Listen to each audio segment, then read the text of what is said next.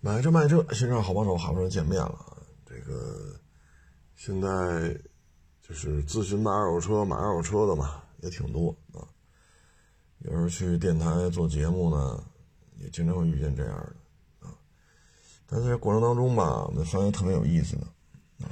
你比如说啊，我前些日子啊去电台做节目，人家说呢，就是二零。一四年的 GLK 二六零，啊，那熟人的车，啊，说十万公里还是多少来着？啊，GLK 二六零就二点零 T 的，应该算是第一批啊。然后呢，一四年的说二十二卖给我，你说这价钱合适吗？啊，哎呀，这个让我们觉得颇为意外。为什么这么说呢？就是，因为啊，没同行收了个一四年的，啊，呃，比这公里数还大了几万啊，可能十三四万吧，啊，呃，结果呢，卖了整整一年，最后特价啊，十七万给卖了，因为实在是不好卖，啊，我说这个一四年的跟那年份一样，都是二六零。就公里数差两三万，这要二十二，那要十七。哎呀，我说我们这同行十七万才给卖出去，他居然二十二要卖给你啊！第二个呢，要咨询的听众朋友呢，是一三年的别克 GL 八三点零大旗舰啊，一三年的，然后也是熟人，说人家啊十八万卖给他啊，问我们这个。值不值？啊，说车况挺好的，啊，呃，实销几万公里，全是电保，这个那。哎呀，一三年的十八万，这一四年的都卖不到这价啊，一五年的差不多了。哈哈。所以通过这个呢，我们就我我的感觉就是什么呢？这个卖价啊，肯定是市场当中赚一溜够了。啊，他就认为一四年的 GLK 二六零，十万公里吧，好像是，就值二十二，啊，那个呢可能认为一三年的 GL 八三点零就值十八，那不可能有人接你这车呀，啊，谁也不会买你这车呢，啊，你挂网上你也卖不出去，就那个人对个人的，你挂网上你也卖不出去，这不可能是这个价钱。然后呢，那他不这么想，他会认为所有人都是骗子。那我就按这价价格卖，哎，这不就找着熟人了吗？然后就要把这个价钱卖给他。那赶上这个呢，也不明白，那就接呗。啊，但是这车价确实，唉，行，你说这玩意儿，这可不是一般的高了，这个。啊，这是相当的高，你看像 G L K 为什么不值钱呢？啊，你像啊，我要喜欢大牌自吸，那我不可能买二点零 T 的 G L K，那我要喜欢大牌自吸，我得找这 G L K 三百去，您说是不是这道理？那你要是就买一个 S U V，那咱这车呀，为什么 G L K 不得烟抽啊？你说是豪门吗？是。富人看得上吗？看不上。出去接待客户，说买一个十几万的奔驰车，二十几万的奔驰车，那接待客户撑门面，我能理解。但你能买 G L K 干这事儿吗？你怎么也买一奔驰 E 吧，或者再老点咱不怕花钱修，买老 S，十几万买老 S，那接客户那后排是不是实用一点？你 G L K 就属于接待客户吧，后排没法坐。你让富人买吧，当个玩乐工具，那人干嘛买它呢？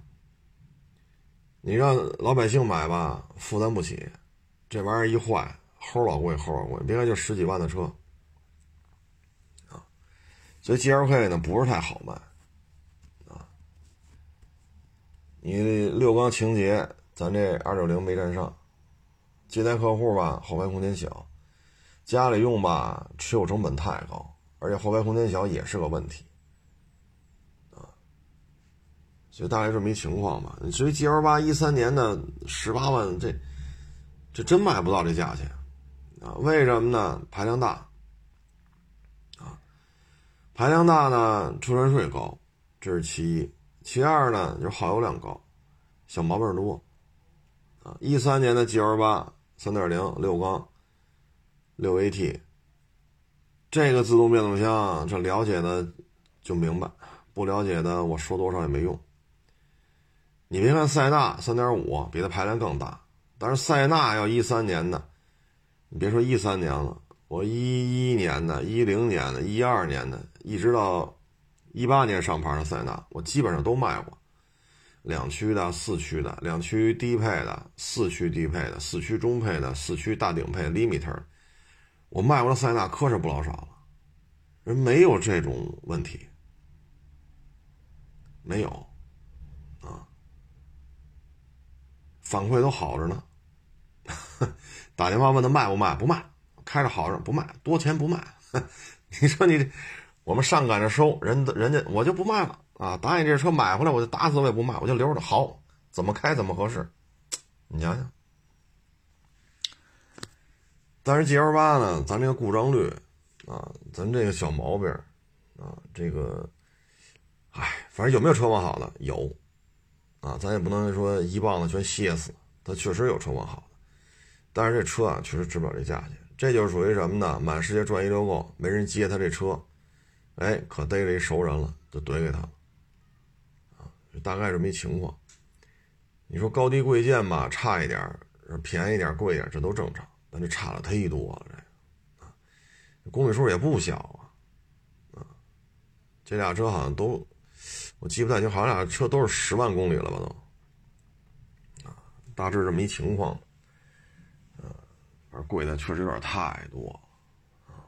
大家可以上网查查，一三年的 G L 八三点零，你可以查查都卖多少钱。一三的啊，一三的别看错了啊。一四的 G L K 二六零，您再看看啊，这公里数也不小了呀，你都过十万了，对吧？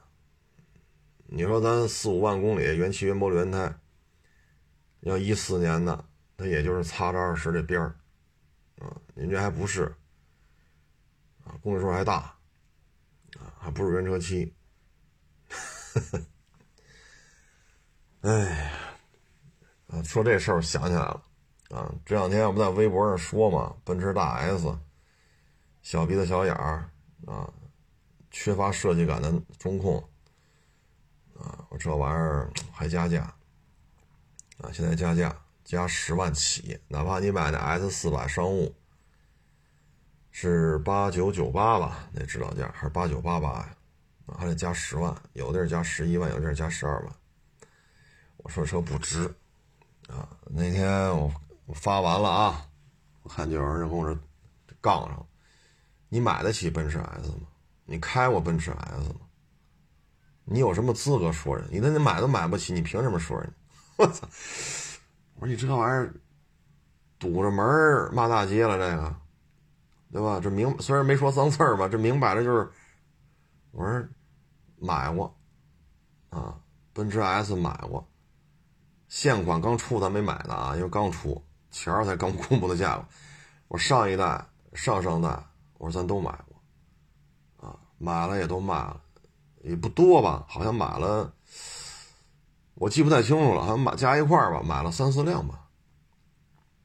然后就回复了：“你有病啊！你买这么多奔驰 S，我操！嘿，我说你这天聊的，我操！哎，我说这你说怎么怎么聊这个？我我我愿意买，我还愿意卖，你管得着吗？你发现没有？网络上就经常会出现这种人。”啊我买了，我又卖了，怎么了？你说说，我警察都没说我这犯法，你说您跑这骂大街来了，还我有病？哈哈哎，这种这种人呐，真是，这不不过过脑子吗？这个，哎，挺有意思啊。包括我原来拍那片子嘛，《G 叉四六零》，我说这玩意儿忒费油，这个那那个这个，拍一片子。啊，然后呢油箱小，所以呢长途穿越呀不太合适啊。长途穿越呢一个是中东版，一百五的油箱配四点零，这样的话呢相对均衡一点。这个呢确实马力大，它四点六 V 八嘛，但是长途穿越呢需要做一个备份油箱啊。然后就说了，你懂吗？啊，你开过吗？那键盘车身，这个那那个这，又把我给数了一顿啊！我说我就买过仨，我好像就买过仨，我还都给卖了啊！人家又又特别不能理解啊！你为什么买仨又给卖了啊？这个那个那个这个，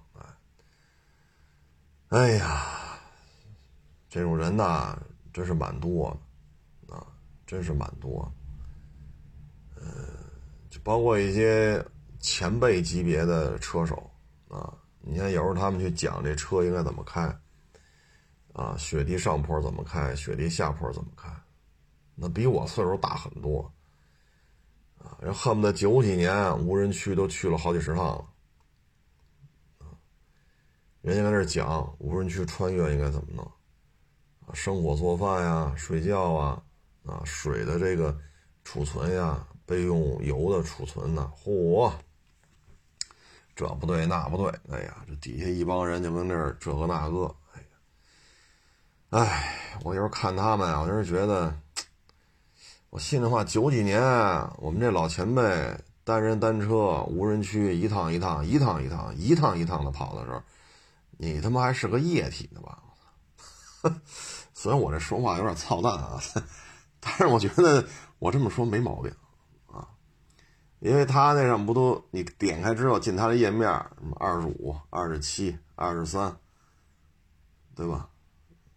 你说，哎，现在这个网络社会啊，这两天呢，不老说那个，我我拍了一个小视频嘛，啊，中国汽车出口日本，呃，我看这个有些事儿啊，跟各位做一个分享啊。日本呢，汽车上牌啊，左舵右舵都是可以的，所以像五菱宏光 mini EV 这样的，直接出口，就方向盘这一点而言，没有任何问题。包括前两天我说那零度，那不是中国人，那是一个日本人，他就特别喜欢零度这造型，他就弄来了一辆，用了将近两年的时间，把这种商关、这个海关呀。就相相关的这些东西，他都给走通了，所以他把这台方向盘在左边的上海大众生产的零度就挂上日本的牌照，在日本跑，啊，所以不要操心方向盘左边右边去那边怎么怎么着的，你不用操心。日本是不限制这个的，啊，当然我说是小客车啊，大车咱不清楚，就是小客车、小客车范畴的啊。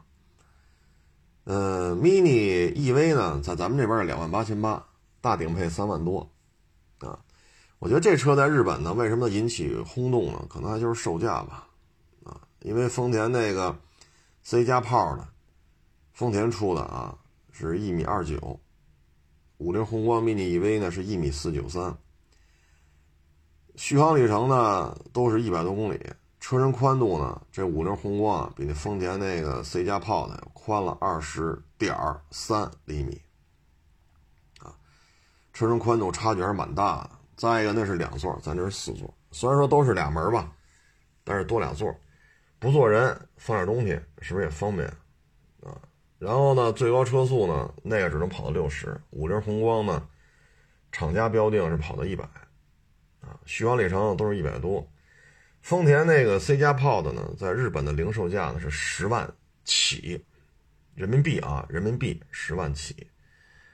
所以咱们这个车呢，要卖两万八千八，顶配三万多，我觉得这个差价太大了，啊，本身还比它大，然后比它便宜这么多，啊，所以咱这个即使说为了为了迎合日本消费者，比如三六零给你装上，对吧？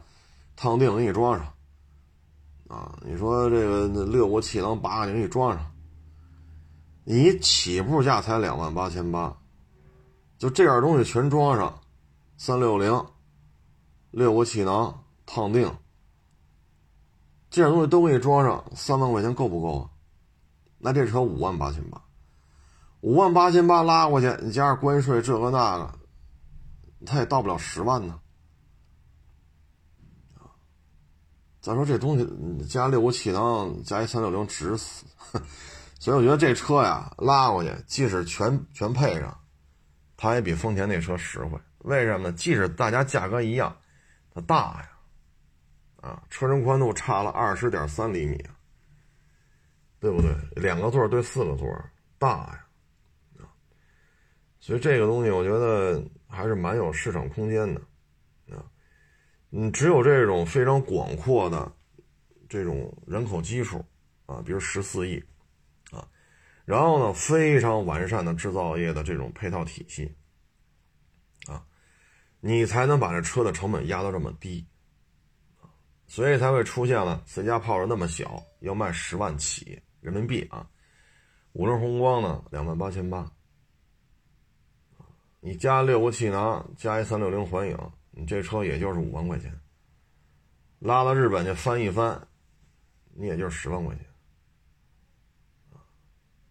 但是我们参照零度那个啊，呃，我觉得这车拉过去还是有比较大的这种市场空间的，啊，零度那个出口到日本也是加一些费用的，啊，也是要加一些费用的。但是我觉得参照这个的话，还是值得一做啊。当然，咱也就是一说啊，咱们我也不是干这个出口汽车买卖的啊。这个呢，就是为什么这么说呢？是因为日本的朝日新闻。啊，包括我也上网看了一下，韩国的呀，啊，什么印度的呀，啊，老挝呀，什么，呃，柬埔寨呀，呃，什么泰国，就很多这种咱们周边的这些啊，呃，他们的汽车媒体都报道这车了，说两万八千八，啊，合人民币就就卖这个价钱，啊，然后他们在报道当中我看了看啊。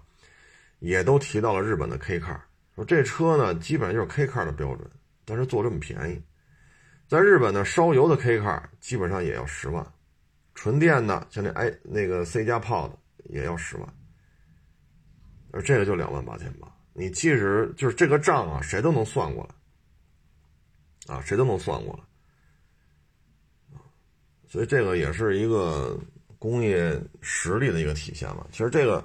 这个实力就体现在什么呢？我的成本可以做的低。你比如说咱们这个这种军工啊，你看日本那个 F 二，F 二呢就是 F 十六的日本版本，单价呢比 F 三十五还贵。为什么呢？只有你自己用，你就买这么点儿，然后把 F 十六进行大量的本土化改造，这成本降不下来。日本的人工又高。土地成本也高，什么成本都高，所以你看咱们这可以做的很低。你包括那个驱逐舰也是，排量差不多的，它的单价比咱贵好几倍。为什么呢？就你只能装备这么点儿，而咱们可以装备这么多，就跟那个零五四似的，一干干好几十艘，那别的国家受不了。你像德国呀、英国呀，像这些。法国呀，咬着后槽牙，这护卫舰买个五六艘、六七艘，还得十年才能把它装备了啊！为什么不能一年干完呀？没钱所以单价特别的高这跟这都有点关系啊。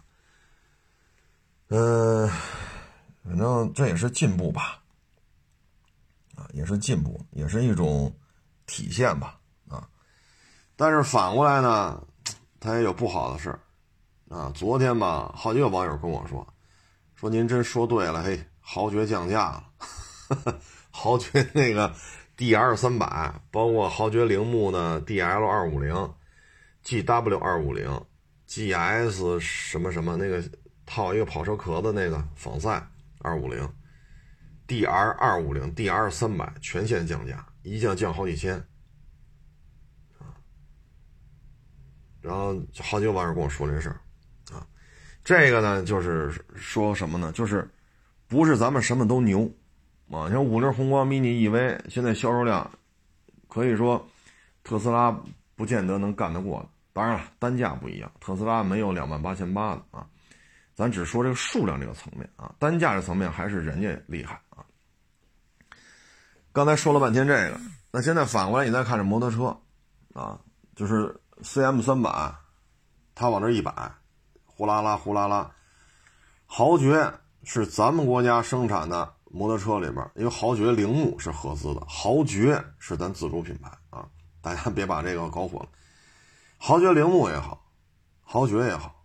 它的质量在国内都是杠把子级别的，它的质量非常好，啊，做工非常好，以至于豪爵铃木的摩托车都开始返销了，啊，打着 Suzuki 的标返销，质量就是这么好，现在都扛不住，都得降价，啊，这个呢，我觉得主要原因就是，这又说回到昨天那话题了，就是为什么摩托车在咱们国家就是做的就是不行呢？主要原因就是。没有更多的风投愿意跟进，啊，产业政策太不明朗了。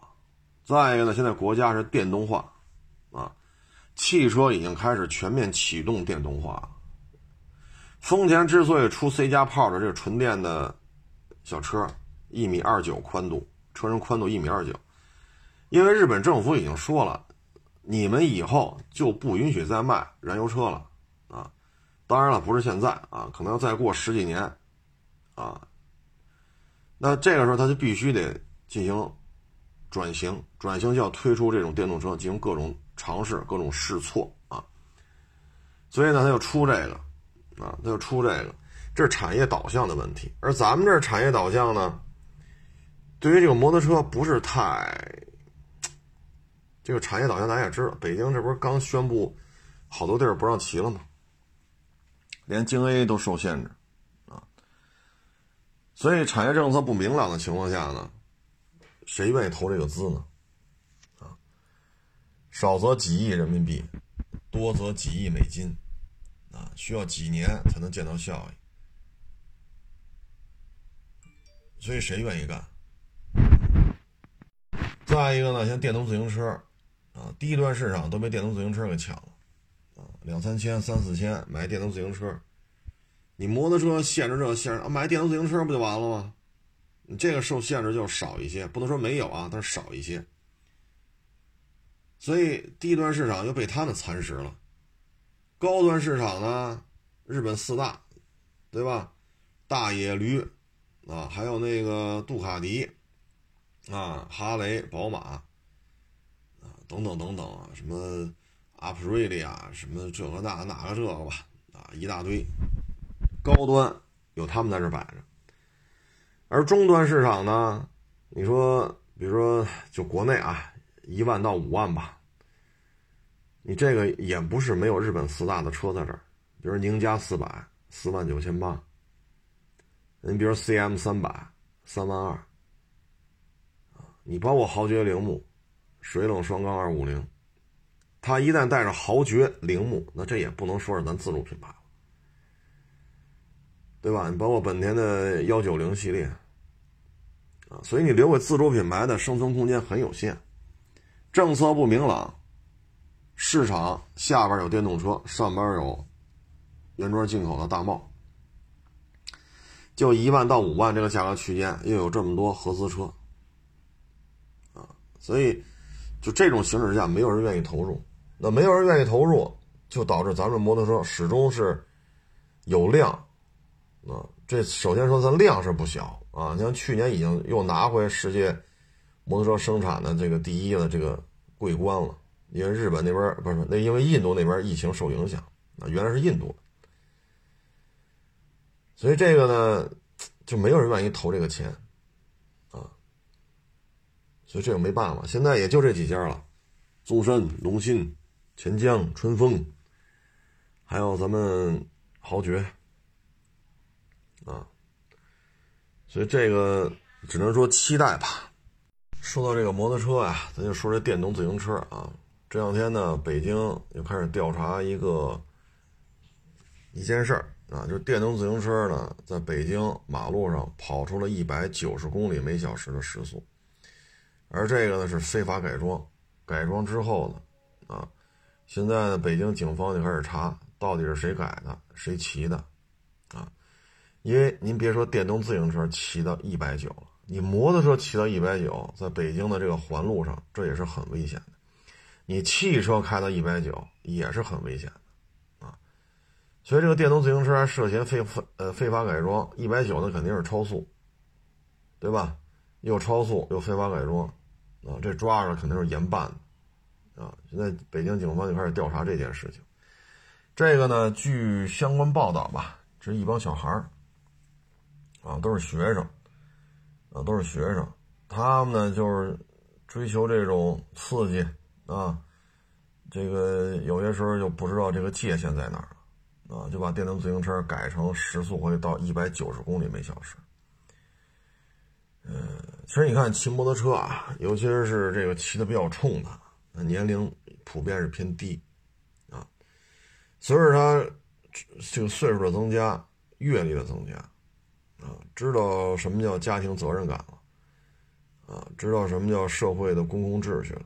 他的骑行呢就会越来越慢，啊，所以你像这帮小孩儿，啊，十七八、十八九、二十，就这个岁数，他们才会干出这种事儿，啊，这个呢，反正我也提醒各位了，就不论汽车也好，摩托车也好，电动自行车也好，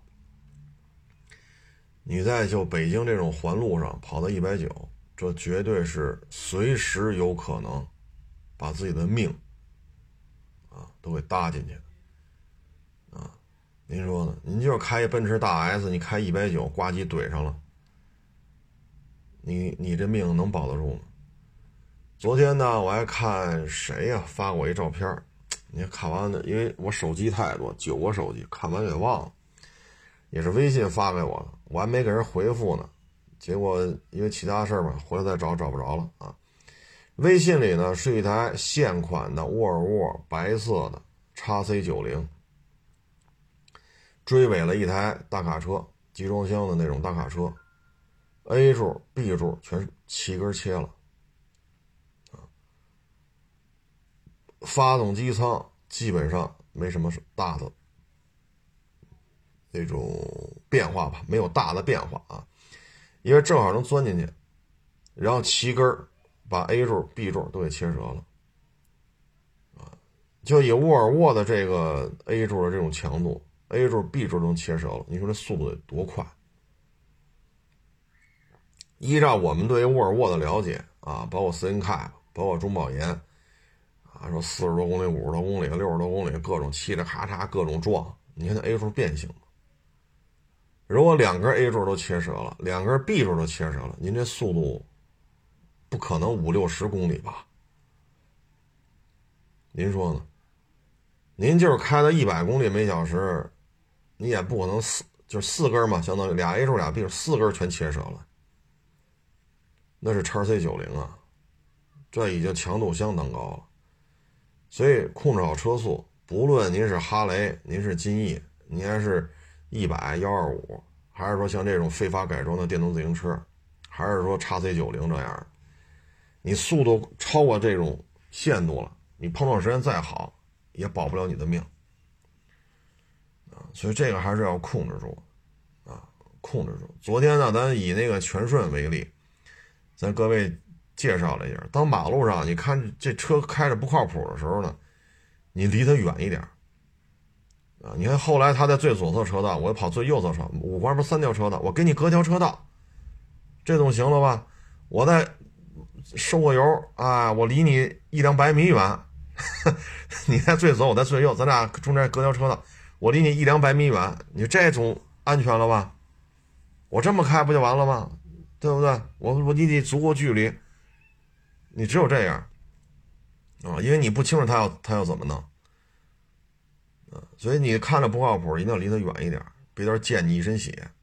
啊你包括你像这个，就是说电动自行车改到一百九，或者骑摩托车啊，这这这就就得油门拧到底，或者说开个汽车啊，这个烧胎起步这个那，你都要跟他保持距离啊。他的车你也不要坐啊，你尽量也避免说大家都开着车，各开各的，一起出去办事你尽量也跟他保持距离，因为你不知道他会惹出什么麻烦来。啊，你说这现在这经济形势，你这为这事儿，你在 三天两头警察找你调查来取证来了，你说你何必呢？所以像这种呢，各位对于你身边的人，对于你身边的车，一定要有一个清晰的判断。啊嗯，今天早上吧，一网友给我发了一个视频啊，他说：“您不是说那个瞎停车吗？然后让人划了，找人，你把我车也划了吧。”所以你看，这样一个更狠的，他呢把人家车位给占了啊，然后怎么解决的呢？因为现在不是冬天嘛，晚上都零下好多度啊，北方嘛，他要拿着水管子往这车身上滋。最后呢，这一宿啊，因为它是北方嘛，啊，零下个十度八度的，第二天这车就成一冰雕了，啊，这更狠，我没划你车呀，我就拿水管子滋，这更狠，啊，这个这个伤害更大，啊，你说他泡水车吧，它又进不去，因为从上往下滋，只要你天窗啊、车窗玻璃关好了就没事儿，它不是泡水车。你说你开走吧，你又开不了，那车顶啊，冻那水啊，就车身上，就看那视频啊，十公分了，挂那冰甲得十公分了，啊，你这真是没了招了这。所以现在呢，就是我觉得，你看啊，北京这边出了一个法律法规啊，就是汽油车不许停在电动车的专用充电的车位上，如果停了就有处罚。这法律法规的健全呀，它是需要时间的，啊，它是需要时间的。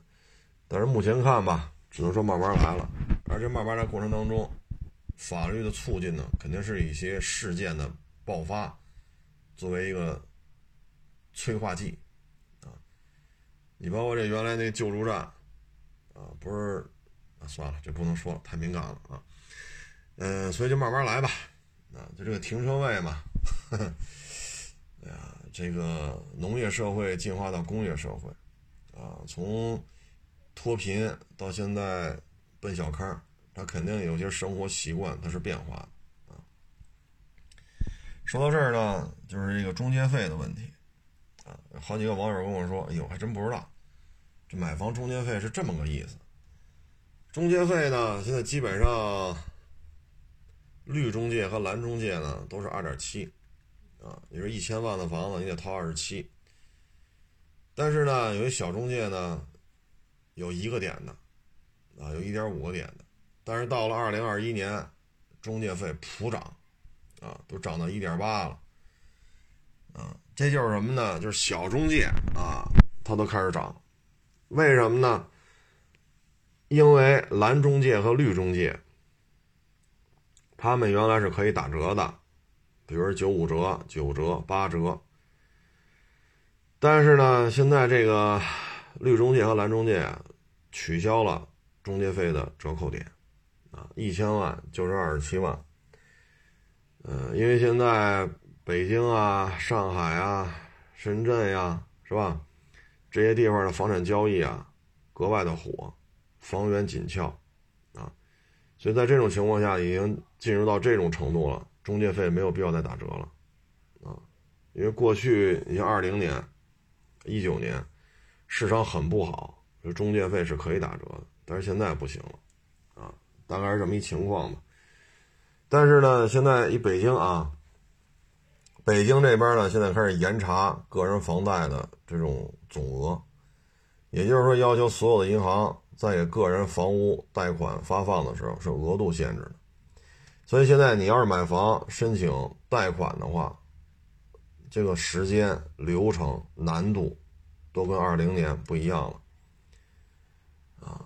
而且呢，像一些过去有一些小小不然的逾期记录呢，都能申请下来，但是现在就是一个字儿不行。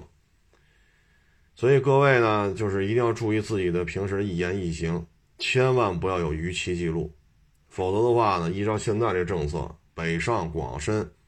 你的这种略微一丢丢的瑕疵都有可能导致银行直接拒签，而在二零年的一九年、一八年，这都不叫事儿，啊，所以在这种情况之下呢，各位还是我要说洁身自好、洁身自好吧，可能这话有点说重了，嗯，反正这么说确实也不是那么合适吧，反正各位就注意不要有逾期记录，啊，否则的话，现在买房银行贷款这块从严从紧，啊。嗯，当然你说像以北京这房价，一千多万，你能买个啥？就以北京一千多万，你说你能买个啥？啊，你说我房山买去，密云买去，那您能买着大房子，很大。但是你说，哎呀，五环里啊，特别是北边啊，你说一千多万，你能买个啥？啊？蜂蜂鸟社区吧，啊，因为老跟我老跟那荣荣丰二零零八老分不清楚啊。你蜂鸟社区四十多平，一千，你说一千多万你能买个啥？啊，所以各位一定要注意自己的这种信用记录。买房呢，现在这意思呢，基本上就是崇尚全款了啊，这样的话呢，减少人员的这种对于房地产的这种关注度啊。社会面对于房地产关注度降低了，购房难度增加了，啊，才能降低这个房产的这种价格暴涨的这种现状。但是呢，之所以这么做，就是因为过去三个月，以海淀为代表的学区房为代表的，它的价格上涨应该是在二十个点，甚至更高，啊，呃，而且已经没有什么溢价空间了。现在对于房东来讲呢，我觉得也面临一个新的形式，就是你再要求对方全款，你会发现你的房不好卖了，因为一两千万、两三千万全款买房，这个难度太大了，所以我估计以后卖房也得有难度了。你要拿到钱，漫长的过程。他交定金了，比如说你这房子一千五，他给你拽了二百万定金，啊，但是他银行贷款审批不下来。他没有任何瑕疵，但是银行说了，我今年未来六个月的这个个人房贷的额度已经到线了，央行画了红线了，我已经到这红线区了，我不能再放了。您这贷款可以批七个月吧？这六个月的用完了，七个月的还空着呢，七个月的时候再给您放。那您这，那那我要卖房啊？你等七个月，房价涨了，那我还不干了；房价要降了，这买房子要不干了怎么办呢？是不是？所以这个这以后对于房产交易来讲呢，会越来越复杂，越来越复杂！昨天我看谁说来着？石景山叫一个，我不说那楼盘名字了啊，说石景山这楼盘啊，我记得是五环边上。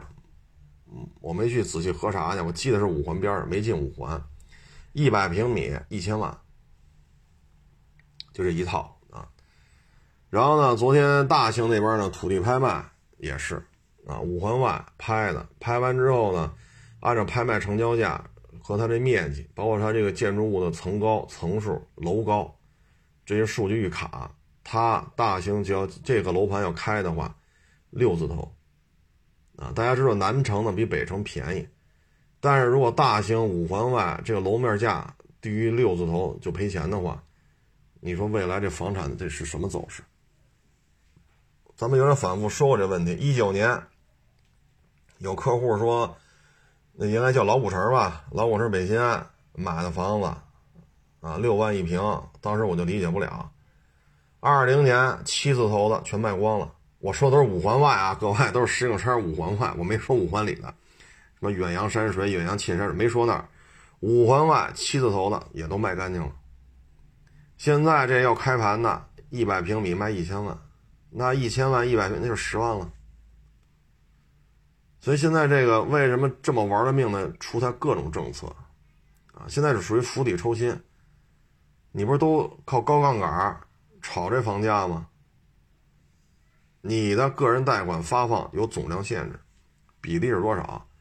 央行给你画好了，超了这一线拿你试问。所以现在就是这么一形，就是这么一形式，啊，就这么一形式，啊，所以有时候我就生在这儿，长在这儿嘛，我有时候我都看不明白了，啊，二手房才多少钱一平？新房一千一千万一百平，那北三环你能买着呀？一百平一千万的那那有啊，二手房能找着啊？那是什么位置？北三环呀，就业的机会也多，高新产业也多。北三环离市中心是不是比石景山五环外离市中心更近一点？所以有时候这我也看不懂了啊。所以还是那句话，你要是能上车，赶紧上车。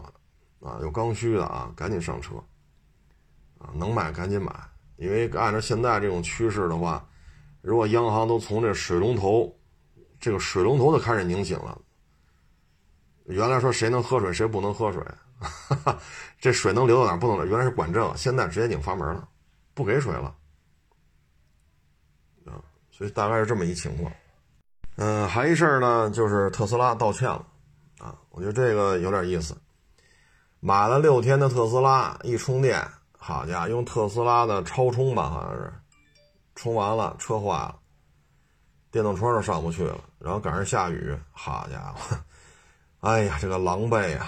最后特斯拉说了，国家电网不行，好嘛，我说这咱甩责甩这锅呀，推卸责任呀，你得分你跟谁那较这个劲。你一个电动车生产厂，你跟中国国家电网较劲，那你的意思，你上美国充电去呗？你用美国电，然后在中国跑呗？这是真有点不知道自己几斤几两了。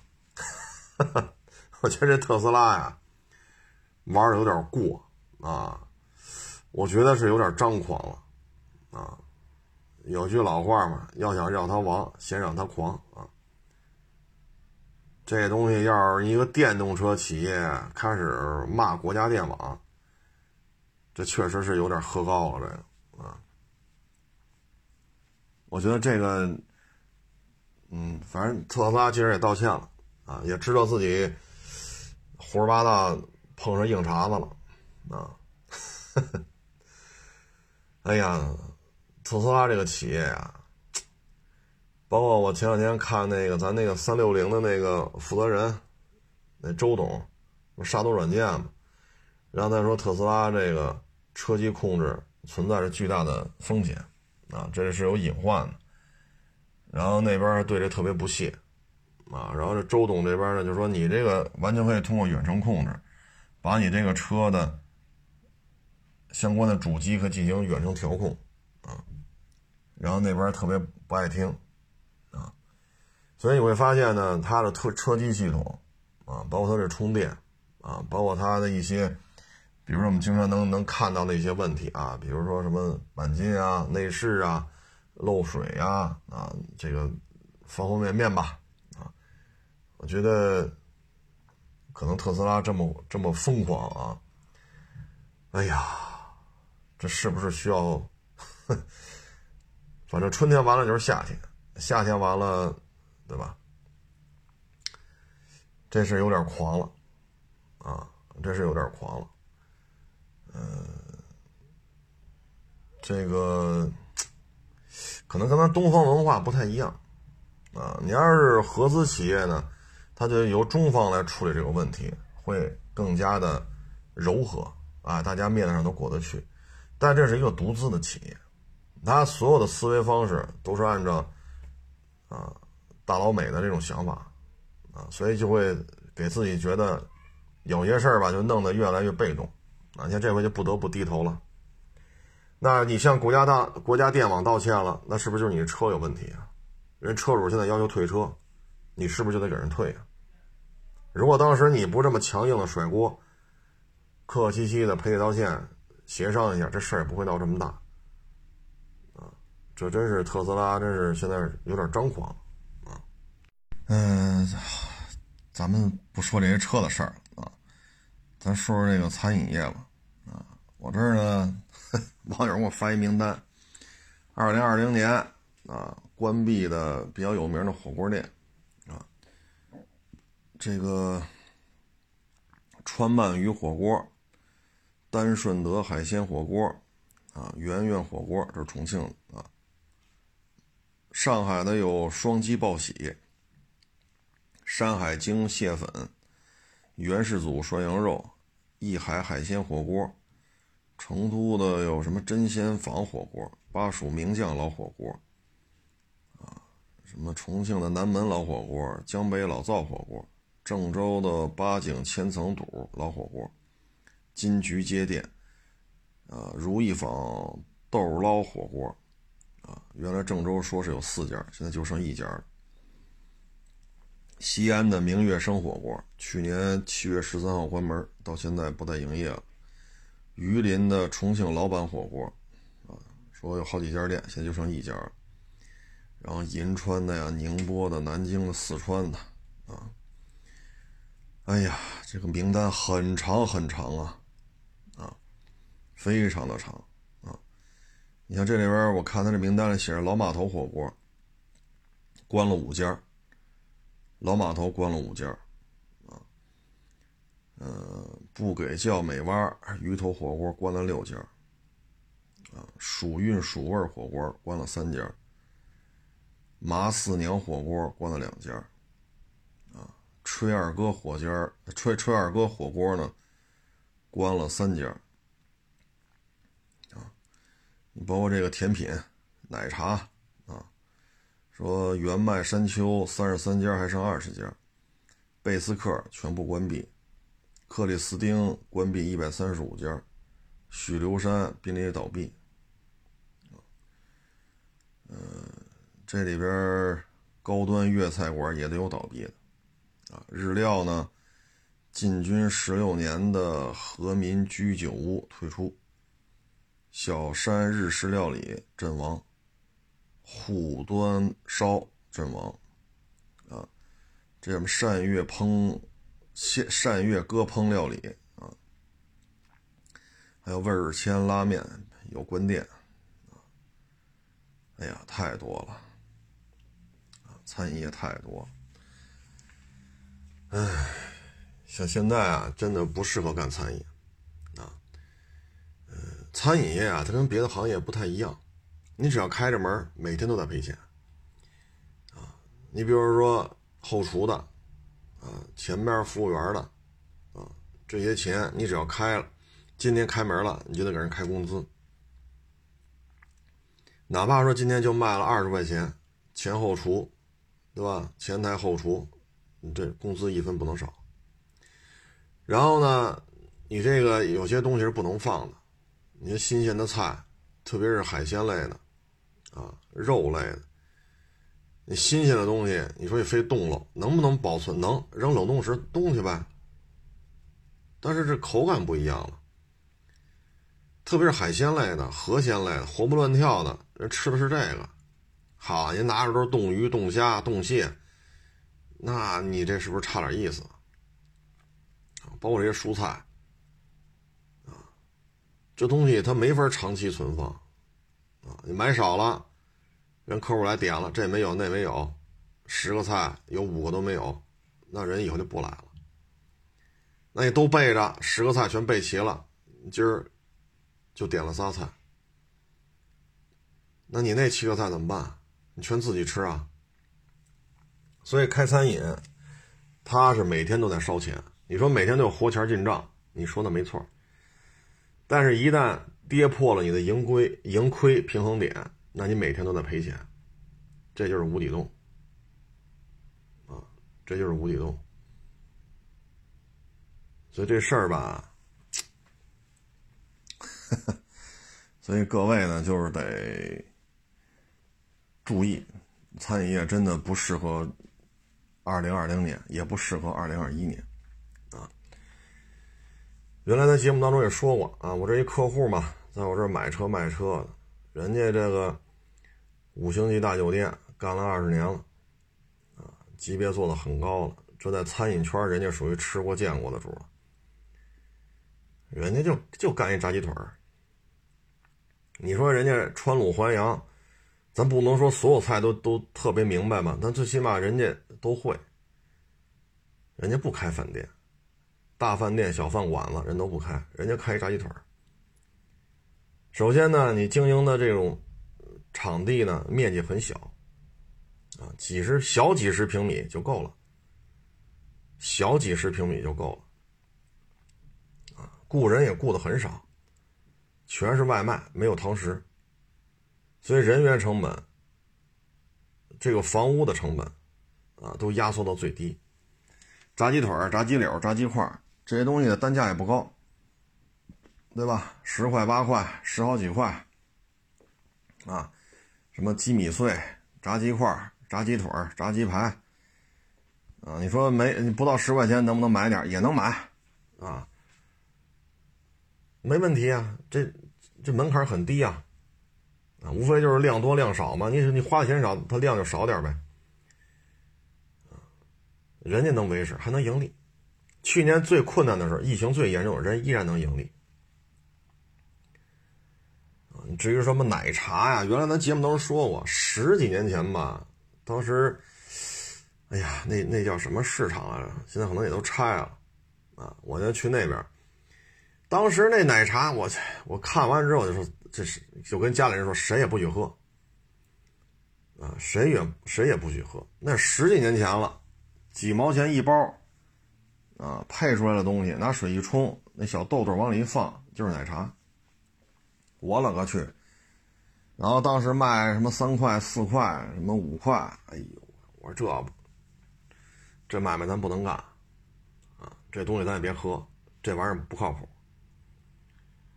这就是我对于奶茶的一个认知，啊，你说有没有纯粹的？我就拿牛奶，就拿什么巧克力啊？呃，什么白糖啊，什么这个那个水果汁跟那调的有，绝对有。但这一杯调出来卖你多少钱呢？您说卖您多少钱？那你应该觉得了，好家伙，不行，我买二斤水果回家自己啃着去吧，对吧？我买二斤苹果回家啃去，对吧？你要说这个夏天秋天的话，自己买点什么葡萄。啊，买点苹果，买点烟梨，回家啃去呗，不比这，是不是？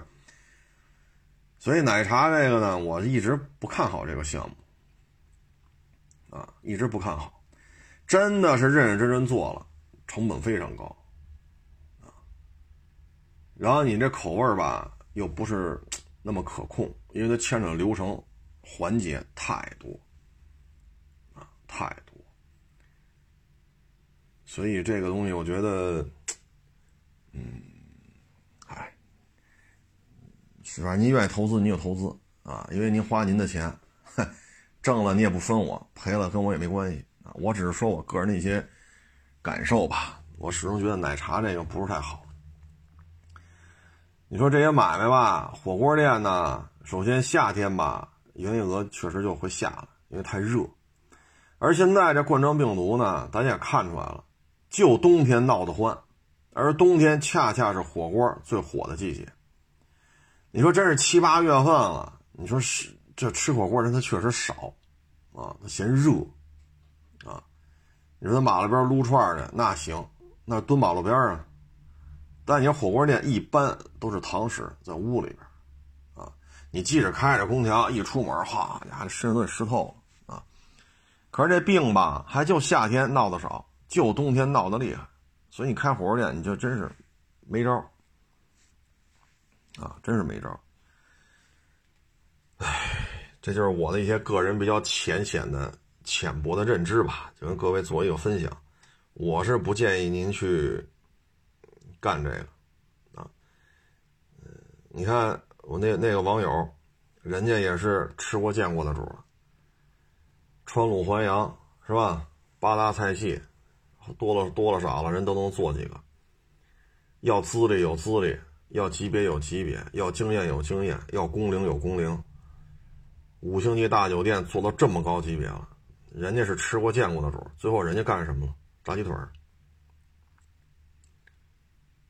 这么一场风波下来，二零二零年到二一年，人家还能月月盈利。我觉得这就是本事。啊，这个本事真的不体现在说你能吹多大牛，你能值多大一店面，这个本事在于我干餐饮，我二零年盈利了，二一年还盈利，这个就叫本事啊，不在于你吹多大牛逼啊。你包括我今天看的，微博上啊，就有人说这个花香啊，这把人家店面拍下来，把人车拍下来，把人价签拍下来。啊，说他们卖这车这怎么怎么着，就话里话外吧，冷嘲热讽。啊，就一帮小孩嘛，啊也不大，二十多岁一小小孩我看完之后吧，我就想问了，花香的摊位费比亚市高，这摊位费是谁出的？这些车真金白银拿钱收回来的，这钱又是谁出的？标钱得刷北京牌吧？这标钱谁出的？人家出钱租的场地，人家出钱买的车，人家出钱租的标，人家出钱把这事办完了，把这车摆在这儿卖，这车又是合法途径取得的，你在旁边冷嘲热讽干什么呀？中东版这这为什么这样？中东版为什么那样？我一看，好家伙，这还，这还这个那个，还还。还是自自己还说自己是媒体的，这个那那个这，那您说您这从厂家拿钱替厂家做鼓吹手，然后这破玩意儿到了二手车市场上一钱不值，那我们这个圈子里骂过你们吗？对吧？你们好家伙通过这个买了车买了房了，然后你们忽悠人消费者买这车这么好那么好，就因为主机厂给你钱了。然后现在到了二手车市场，这破烂一堆都没人愿意要，我们拿这事骂你们了吗？我们明码标价呀，对吧？虽然这车也不是我的，因为我店不开的花乡，所以有时候我就觉得，这干嘛呢？这是啊，我真是觉得特别不能理解。你觉得这车贵，那你说多少钱？你收去，你说完了，我要，对吧？你收去吧，你说这车值值多少钱？人家说卖八十一辆，你说车值五十，行，我出六十，你这一辆挣十万，你五十收去吧。一辆让你挣十万，这不比你给厂家拍片来钱快吗？那你又弄不来，对吧？人家这自己真金白银掏了，人家也没拿厂家的钱，人自己花的钱，自己收车，自己在这卖，合理合法取得的这种车源。你说你跟这儿冷嘲热讽，你说我们也没挤得你们呀。有时候觉得干嘛了？咱们这个你像我们收车，经常会有一些嘎七嘎八的车，哎呦，就特别不值钱的车，一堆毛病。我们也问我说：“你当时怎么买这个呀？你买个那什么什么什么什么都比这保值，什么什么什么都比这保值，你怎么买一它呀？”嗨，当时看谁拍那片儿，拍的可好了。我就爱看他拍那视那新车视频，所以就买了。买回来一看，毛病又多，又费油，这也不好开。我也知道这车不值钱，还卖了吧，卖了换一个。时不时我就碰见这样，那你说我们也没说怎么怎么着你们呀，是不是这道理？有时候我看的就是这种冷嘲热讽的，你说图什么呢？你说图什么？包括你看，有些车行倒闭了，啊，然后我看就在这网上，哎呀，这又一个车行倒闭了，哎呦喂，哎呦这个卖平行镜头也倒闭了，哎呦这卖二手车也倒闭了，嘿家这卖四 S 店，这四 S 店卖车也倒闭了，这帮傻逼这个那，你想想，操，那你自媒体怎么怎么着的时候，那我们也没给你放挂鞭呢，是不是？所以说，我们觉得这个这个社会啊，真是越来越有意思了，啊，越来越有意思了。所以就像刚才说的嘛，您要非愿意还去干火锅，花的是您的钱，啊，我们不会说冷嘲热讽，说你你你怎么怎么着，你就是个傻逼，我们不会这么干的，我们也不会这么说，我们只是以我们的人生阅历跟您说，现在开这个风险非常高，我身边有很多网友。有的跟我这儿买车卖车，有的没跟我这儿买过车卖过车，但是平时老过来聊天了。我们接触到了很多餐饮业的老板，我所浅浅显的认知当中，这些老板里边只有一个卖炸鸡腿的，人家是盈利了，而且人家道行很深，啊，道行很深，真的是属于餐饮界的吃过见过的主。我们也就说到这儿，我们没说你看你傻逼，我们可没这么说。所以说，我们觉得这个呀，有些呢还见过，啊，有些还接触过，啊，当时接触就感觉就是那种，哎呀，这种浮躁啊，谁都瞧不上啊，这个那，就当时就觉得这孩子挺年轻的，啊，这几年过去了，你看依然这样，啊，依然这样。所以我们觉得有些时候，你说我们这儿，你说花乡这卖这车的，他真出了事儿，工商、税务、派出所、消协，早把他给封了。轮不着您吧？轮不着您这儿一分钱没消费，跑这骂大街来吧？冷嘲热讽啊！所以有时候我看完之后，我觉得，哎呀，操！就跟原来我们经常说似的，你说这个。一六年的新外形的陆巡，您认为这车就值四十？因为一五年的时候陆巡就四十八，那你一六年换了一外换了一个外就是外观嘛，属于小改款，那你说你认为就四十？那行，原漆原玻璃原胎，三万公里全身电保，个人一手没改装没货过，您说值四？那您您您来，我四十我要，加几万我都要，行吗？你又弄不来。然后，那你说我们就是，你说我们这帮人就是傻逼。你这么聊天就没意思了，对吧？那你这这么聊天就没意思了。那您收去，就跟这个一五年第一批汉兰达 2.0T 似的，几万公里全是电保，个人一手，原漆原玻璃原胎，就得卖二十多。那你说这车 2.0T 的，一五年的这种极品车况就值十二，那我给你十二，你收去。收完之后，我挣的钱分你一半，行吧？多少钱来的？你弄来的，你肯定知道多少钱卖的。当着你的面再卖这车，二一添作五，过户费、租牌的钱、场地费、抛光打蜡，钱都算我这一半里边，行吧？相当于咱哥俩四六开了，啊，四五开，那个一拿出来当费用，你拿五，我拿四，那一就是杂费，那你又干不了，啊，所以有时候我觉得，唉。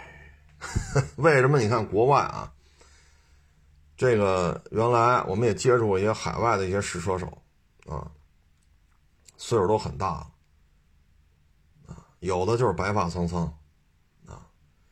为什么呢？就这些人上有老下有小，买车的人有没有说半大小子？有，但是买车的人当中更多是出于家庭。出于自己的事业，帮我接待客户啊、迎来送往啊，包括家里有老人啊、有小孩啊，啊，包括自己工作的一些用途，比如说我就是跑工地的，或者我们家就开一大牧场，好几百亩地，养的牛啊、羊啊，是大牲口，出于工作的需要，你只有有一定社会阅历了，你才能知道各行各业的人对这车的诉求是什么啊，否则的话就会出现，我就不说是什么事儿了，就是。不说哪家了，开着 G L 八跑山去，然后说 G L 八侧倾有问题，悬挂支撑有问题，那你就没考虑考虑买 G L 八的有为了跑山去买它的吗？最低配的 G L 八二十三万多，你买 G T I 不就完了吗？八代现在好像没出呢，七代 G T I 甩货呀，便宜多了，二十三万用不了，哼，提裸车绝对用不了二十三，你买 G T I 不就完？那玩意儿不比 G L 八跑山？强吗？咱不能说 GTI 就多牛逼吧，最起码 GTI 比 GL8 跑山强嘛。所以你当你这个对于家庭的认知、对于社会的认知，包括对各行各业的人这种接接接触交往，没有有一定积累的时候，你就会经常有就有这种言论出来啊。就原来我们就看过嘛，看完之后说，这么大的一媒体，GL8 跑山去。不是你这拍出来你是给谁看呢？买 G L 八是为了下赛道吗？你现在最最便宜的二十三万多，店里还没车，稍微带点配置，这车就贵了，因为二十三万多没天窗，对吗？稍微加点配置，这车价就上去了。您说是不是？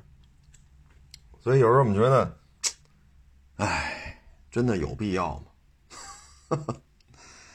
现在这就是网络，包括今天这期节目开篇时我说那问题，我说奔驰 S 啊，小鼻子小眼儿，中控台缺乏设计感。上你买过吗？你买得起吗？你瞎逼逼什么呀？这个那个那个这个，买不起的才说这车不好。我说我买过两三辆吧，两三辆或者三四辆，具体我也记不住了。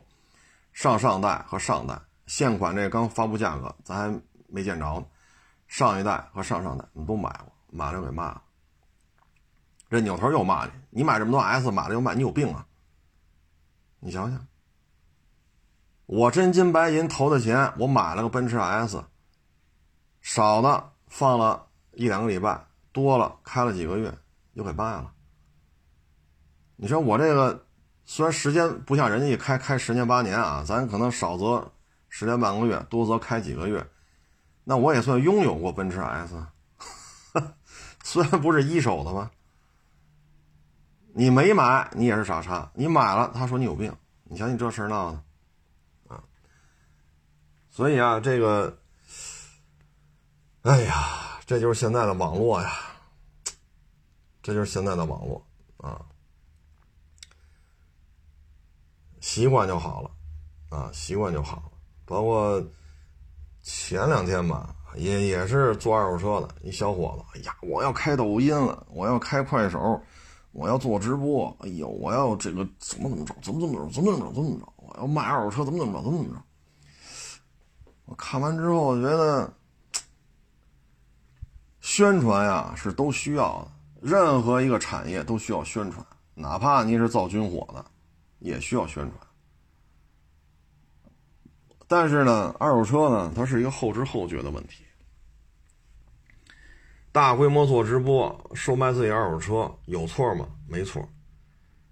但是呢，以我的观察，以我的了解，他从来没说过验车的事儿。这就包括之前咱聊过，说原来做平行进口新车的，现在没得卖了，现在就开始到什么程度了？说我在哈尔滨。啊，这有一台厦门牌照的陆巡五七车在成都，我要把它卖到赤峰去。那您都没出哈尔滨，这车你就办完了，这车您见着了。除了车主之外，剩下所有接触这个车的人，全都是看照片。这要出了事可怎么办呀？陆巡五七这价格可不便宜，这要出了事要是一旦上法院，一百多万，乘三，三四百万呢。对吧？所以你包括这还有这哇！我现在我现在这个住在赤峰啊，我把一个这个上海牌照的陆巡五七这车呢在合肥，我把它卖到那个广西西广西西宁去了。你要是做新车是可以，对吧？这么来回全国找车，全国调配，但是验车这个环节不把握住，它会出事儿的。它会出事儿的，您说呢？不是说咱羡慕人家能能这么卖车，人家能挣钱，咱挣不着，咱羡慕，这可不是羡慕的问题。因为做这买卖，做任何一买卖之前，你现在考虑这玩意儿砸了，你赔得起赔不起？这一锅，这一锅粥鲜了，您玩不起了，那你就别做这买卖，你别做啊。所以这个就是，嗨，我们也是一些建议吧，啊，也是一建议。嗯，再次重申啊，咱没有对谁有恶意啊，咱们也没有说挤兑谁、奚落谁的意思，咱们只是就一些现象啊，呃，从阅历的角度讲，做一些剖析啊，做一些剖析啊，包括中介二点七个点，为什么跳单这么多？因为买房太难了，太难了。尤其是北京太难了，深圳和上海现在比北京房价还贵。要是深圳的朋友和上海的朋友听完我这期节目，肯定会说，他们那儿买房也是太难了，因为什么呀？比北京还贵。所以呢，你的中介要这么高的中介费呢，确实就接受不了。接受不了呢，中介就不干了。我这么大的网站，我得运营吧；APP 我得运营吧；我这么多门脸，全国几百家、几千个门脸房，这租金谁出啊？我雇了这么多店长，雇了这么多内勤，雇了这么多 APP 的产品开发、运营维护，这些工资谁出啊？那买房说，我买一房，我六个口袋，我八个口袋我都掏干净了，我就差卖腰子卖肾了。你为什么收这么多？所以说谁对谁错？我们只是把这事儿说一下，谁对谁错呀？我们不去去怎么怎么着。反正都挺难，各位呢就自己来判断吧，好吧？谢谢大家支持，谢谢大家捧场，欢迎关注我新浪微博“海阔试车手”微信号“海阔试车”。